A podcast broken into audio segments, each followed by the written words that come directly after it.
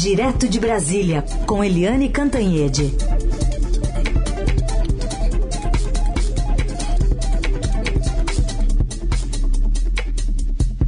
Oi, Eliane, bom dia. Bom dia, Heisen, Carolina, ouvintes. Oi, Eliane, bom dia. Vamos começar então com essa troca, mais uma troca de comando dentro do, do da gestão Bolsonaro, do Ministério de Minas e Energia, exonerando Bento Costa Lima Leite de Albuquerque. E, segundo a edição do Diário Oficial, foi exonerado a pedido e Adolfo Saxida foi nomeado como titular da pasta. É, o... tem mais um detalhe. É mais um militar do uh, que, quer, que cai, né, que é perseguido e cai no governo Bolsonaro. Porque o Bento Albuquerque, ele é contra-almirante da Marinha. E é um homem muito respeitado.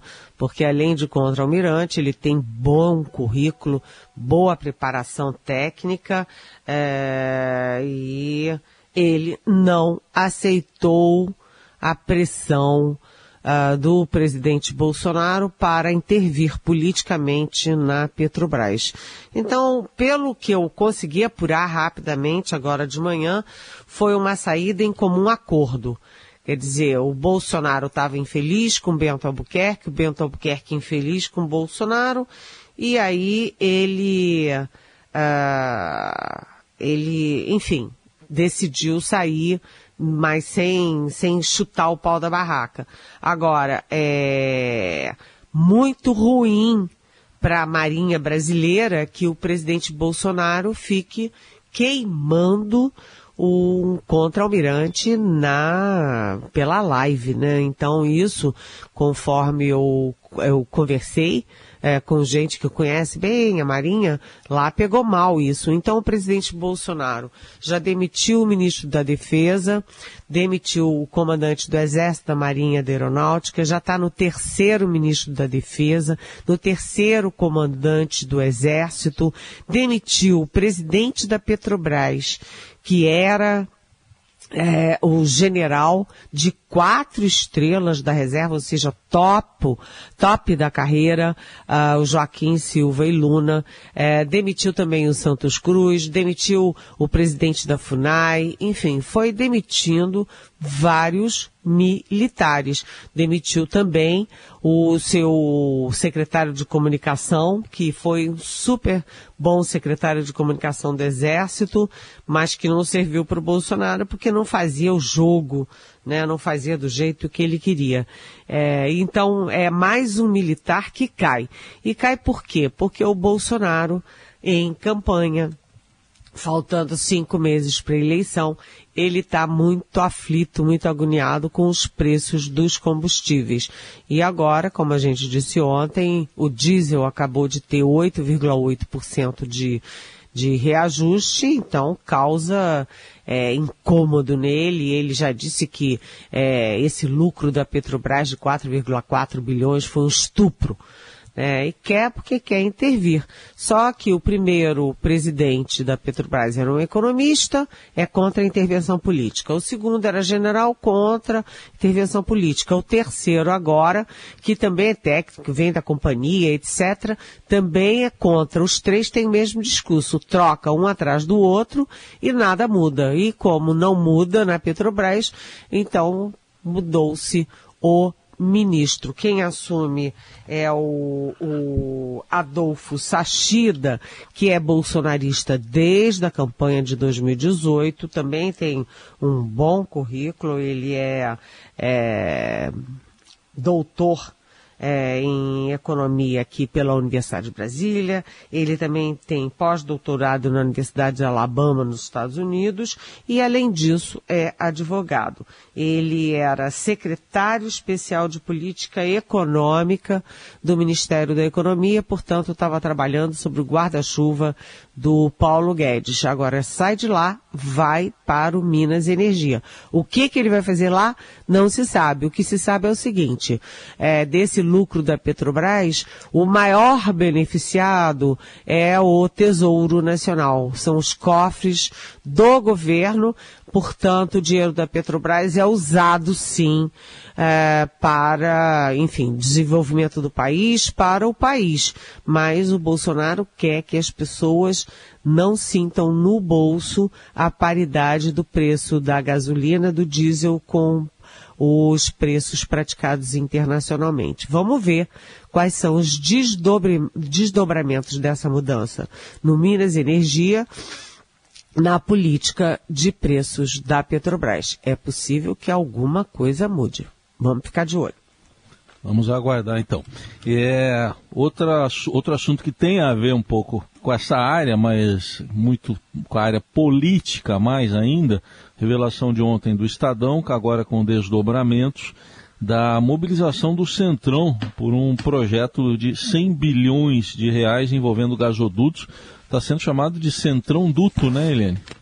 Pois é, está causando furor. Mais um grande furo do nosso Estadão, né? O nosso Estadão em 2022, aliás, antes já vinha sendo assim, mas está dando um grande furo de reportagem atrás do outro. É, foi manchete do Estadão de ontem, é, que o Centrão se mobiliza por esse projeto de 100 bilhões, gente, 100 bilhões de, de reais não é pouca coisa não, hein? É de uma dinheirama, 100 bilhões de reais e é por um projeto privado. É um projeto daquele é, rei do gás, que é o, o Soares, né, o, o, como é que é o nome dele? Carlos Soares. O Carlos Soares é o S da empreiteira OAS. Né? Lá pelas tantas, o Carlos Soares resolveu se embrenhar aí pela, por essa área, né, bilionária de gasodutos.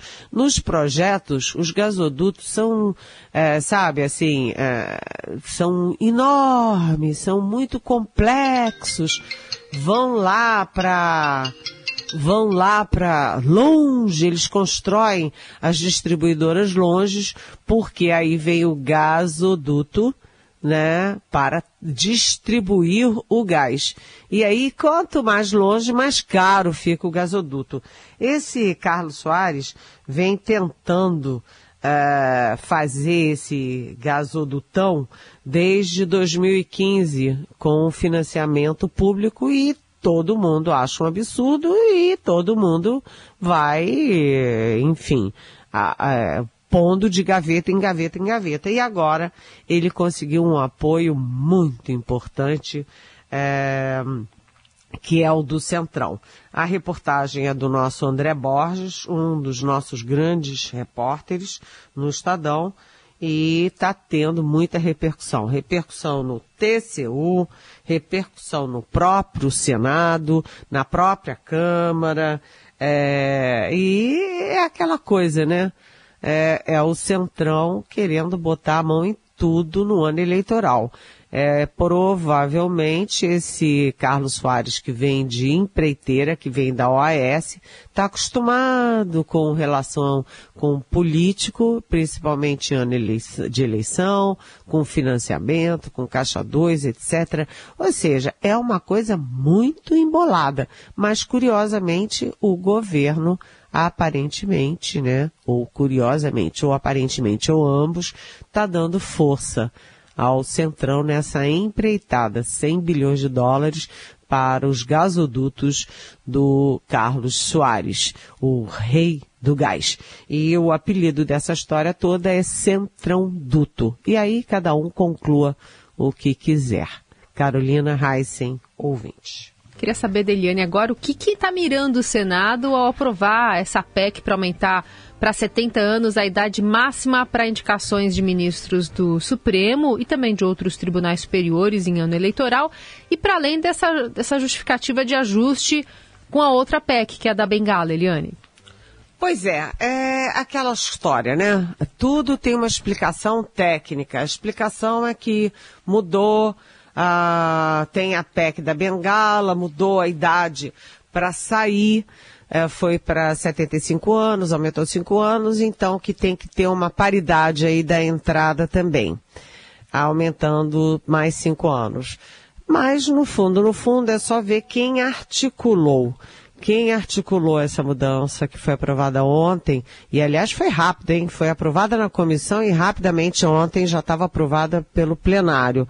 Quem articulou foi o governo, foram os bolsonaristas do Congresso. Portanto, aí tem né, é, a expectativa do Bolsonaro é, é só olhar o, o, o, vamos olhar aqui o mapa do apoio ao Bolsonaro. O Bolsonaro tem a Câmara com Arthur Lira, com o Centrão que é, é, é claramente maioria agora, depois da janela partidária. O Bolsonaro tem é, apoios no STJ, por exemplo, é, é, e tem apoio, a gente está vendo cada vez mais claro na cúpula das Forças Armadas, e ele tem ali bolsões de resistências aos ataques da democracia, ato golpista, é, fake news, essas coisas todas dele, no Supremo Tribunal Federal, por exemplo, e na mídia, por exemplo. Então, é, essa medida de ontem de mudar a idade é, é vista como uma ação pró-Bolsonaro. Se, porventura, ele se eleger, se ele, ele se reeleger em outubro, né, ele vai poder escolher com mais facilidade aqueles é, integrantes das cortes.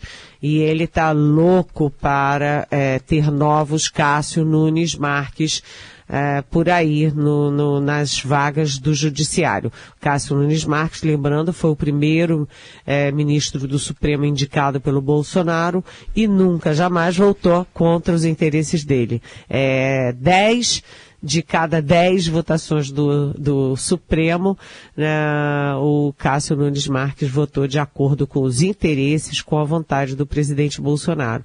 Então, as votações lá no Supremo estão ficando 10 a 1.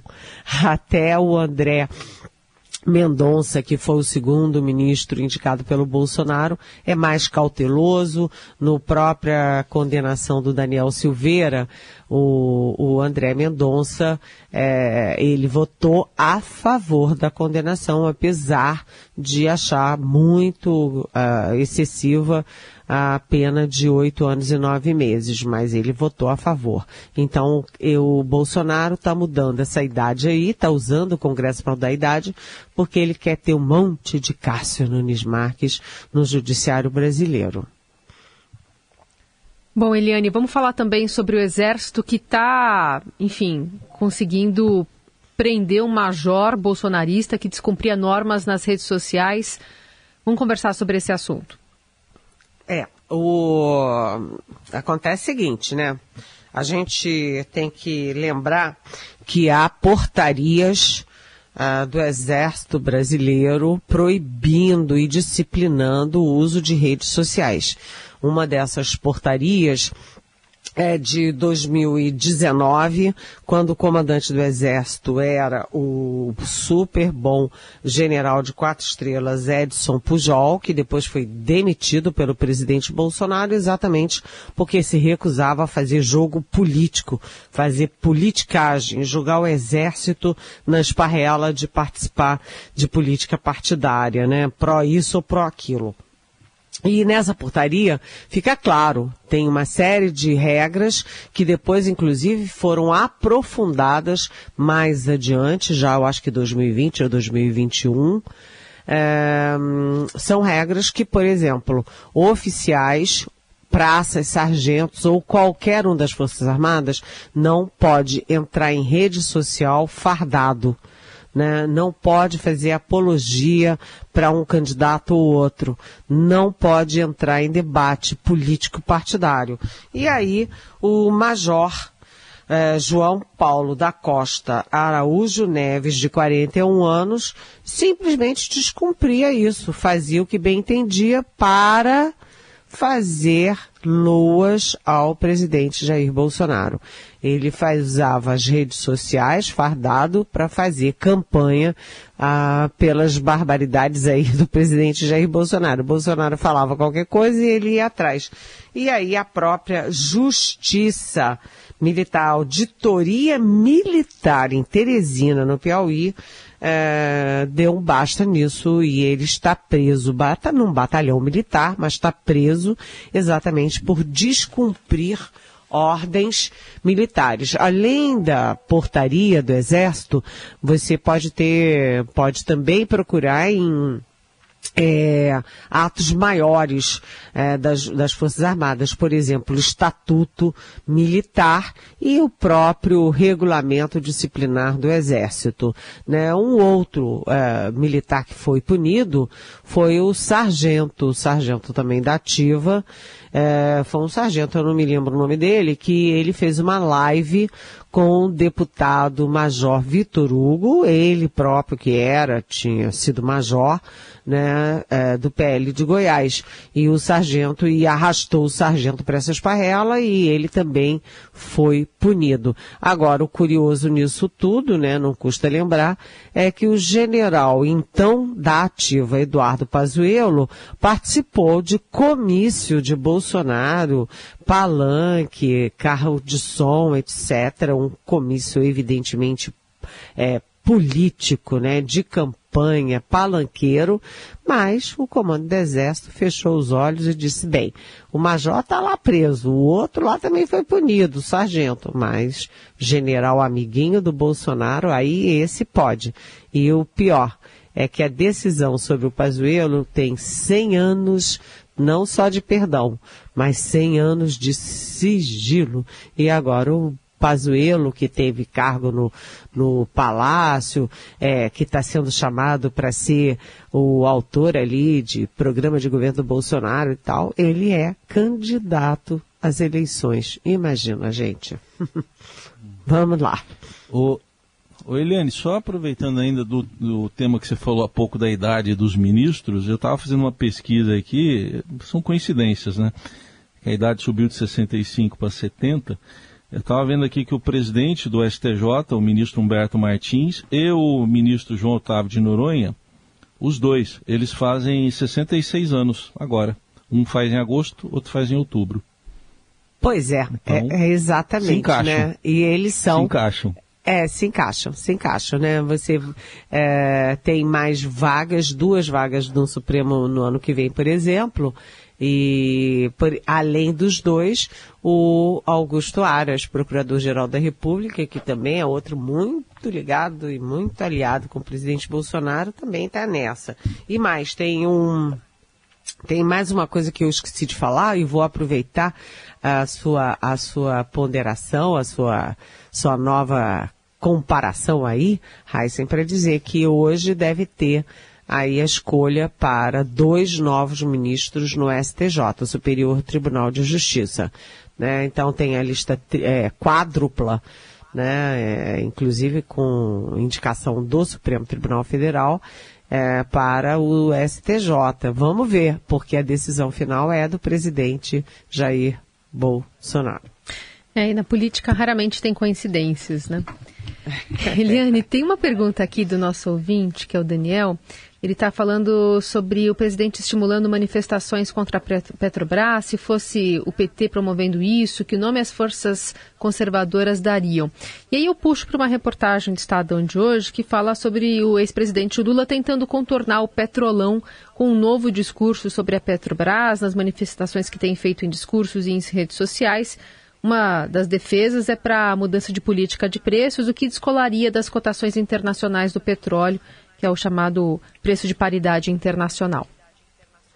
Olha, é, o PT e o ex-presidente Lula sempre tiveram essa posição que o Bolsonaro assume hoje. Ou seja, a gente sempre fala, né, esquerda, é, direita, elas têm interfaces, elas muitas vezes são, ficam tão parecidas, por exemplo, quando eu sou xingada é, em rede social, xingada em comentários e tal, às vezes eu tenho vontade de, eu nunca respondo, né? Às vezes, olha, na verdade eu nem leio, mas às vezes quando eu leio daqui e dali, eu tenho vontade de perguntar, vem cá, você é petista ou bolsonarista?